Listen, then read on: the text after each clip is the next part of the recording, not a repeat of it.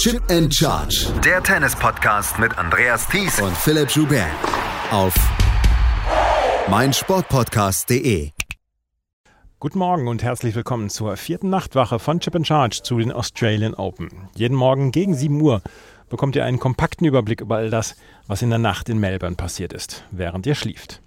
Und schlafen konnten auf jeden Fall die Fans der Spielerinnen und Spieler, die auf den Außenplätzen heute angesetzt waren. Es hatte die Nacht über stark geregnet und die Plätze waren nicht bespielbar, jedenfalls nicht bis 14 Uhr Ortszeit.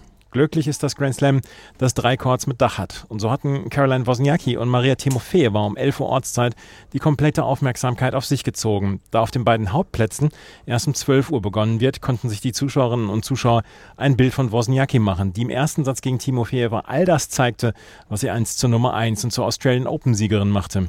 Unüberwindbare Defensive, solide Grundschläge und wenig Fehler. 6 zu 1 führte Wozniacki und lag auch im zweiten Satz mit Break vor.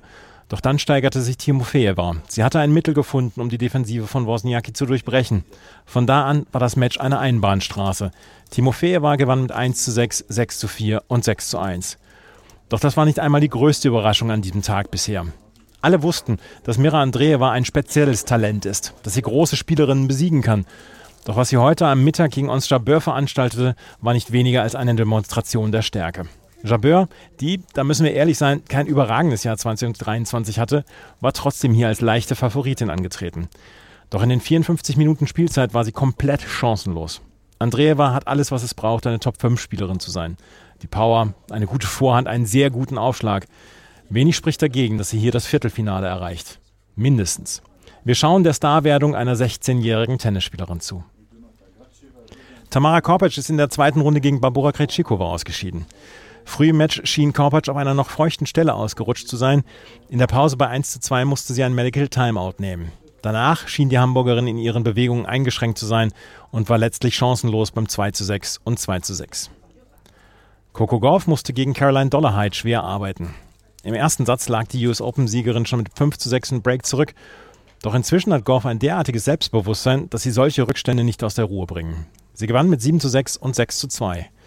In der dritten Runde trifft Goff etwas überraschend auf Alicia Parks, die sich in zwei Sätzen gegen Leila Fernandes durchsetzte.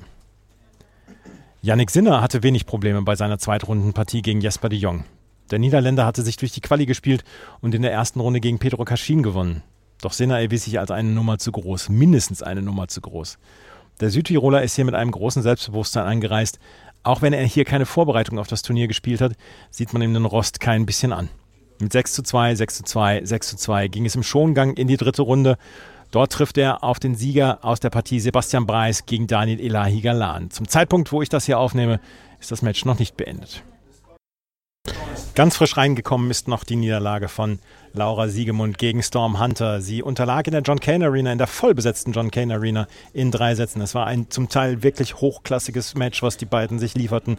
Storm Hunter sehr, sehr sicher und mit vielen Winnern. Auch Laura Siegemund spielte gut. Am Ende siegte die Australierin Nummer 1 der Doppelweltrangliste mit 6 zu 3 im dritten Satz. Für Siegemund eine kleine Enttäuschung, aber sie ist ja noch im Mixed und im Doppel dabei. Storm Hunter spielt jetzt gegen Siegemunds Doppelpartnerin Barbora Krejcikova. Kommen wir nochmal zu gestern Abend. Da hatte Alexander Zverev ja seine erste Runde gegen Dominik Köpfer gewonnen. Wir hatten im Podcast schon darüber gesprochen. Für die Stimmen aus der PK war gestern Abend keine Zeit mehr. Deswegen hier nochmal das Interessanteste aus der Medienrunde. Mit Köpfer sprach ich über verpasste Chancen und ob der Arm, mit dem er in den letzten 18 Monaten solche Probleme hatte, ihn noch einschränkt. Sie haben es gerade in Englisch schon ein bisschen angedeutet.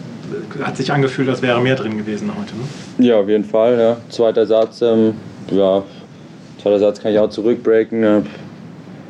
Ich weiß gar nicht mehr, wie die Punkte waren, aber ein, in einem Punkt war ich auf jeden Fall drin. Dann im dritten Satz Satzball, Ass kannst nichts machen. Das Schöne ist, er so groß ist und Asse schlägt. Ähm, ja, und ähm, der zweite Satzball muss ich natürlich ins Feld spielen, habe ich nicht geschafft. Ähm, sonst, ja, eigentlich ganz gut gespielt. Ähm, ja, ist natürlich schade, dass ich nicht erreicht habe. Wie geht es mit den Verletzungen im Moment? Ähm, sagen wir, letzte, letztes Jahr äh, im März, die, oder beziehungsweise die ganzen Armschmerzen sind ja. weg? Nee, Armschmerzen sind nicht weg, aber es ist wieder so, dass ich ähm, voll trainieren kann und dass ich äh, Wege gefunden habe, ähm, dass dann auch ähm, ja, voll wieder trainieren kann und ähm, ich damit umgehen kann mit dem Schmerz und ich dann Pausen einlege und das dann für die Matches gut ist. Aber ja, die letzten zwei, drei Wochen waren positiv, ähm, habe viel trainiert, habe viele Matches gespielt, ähm, heute dreieinhalb Stunden gespielt. Ähm, bisschen Schmerztabletten, aber nicht, nichts Schlimmes. Ähm, von dem her ähm, wirklich positiv im Vergleich zum letzten Jahr. Aber eine Diagnose gibt es da immer noch nicht, oder was? Naja, richtige Diagnose. Auf Bildern ist nichts, nichts falsch. Ähm, ist einfach ja, funktionell, denke ich, ähm, von der Schulter her und dann runter in den Ellenbogen. Und ja, der Schmerz hat sich ein bisschen verändert, aber jetzt ist es mittlerweile so, dass ich damit umgehen kann. In diesem Jahr gibt es neue Regeln, was den Einlass auf den Platz betrifft. Nach jedem Spiel lässt die Security Zuschauerinnen und Zuschauer auf den Platz. Bislang mussten die Fans immer bis auf einen Wechsel warten, bis sie auf ihre Plätze gelassen werden. Köpfer, ehemaliger College-Spieler, macht das nichts aus. Ja, das habe ich gar nicht gewusst. Ich habe mich schon gewundert, ob die, die einfach nur schlechte Security haben oder ob das was ist.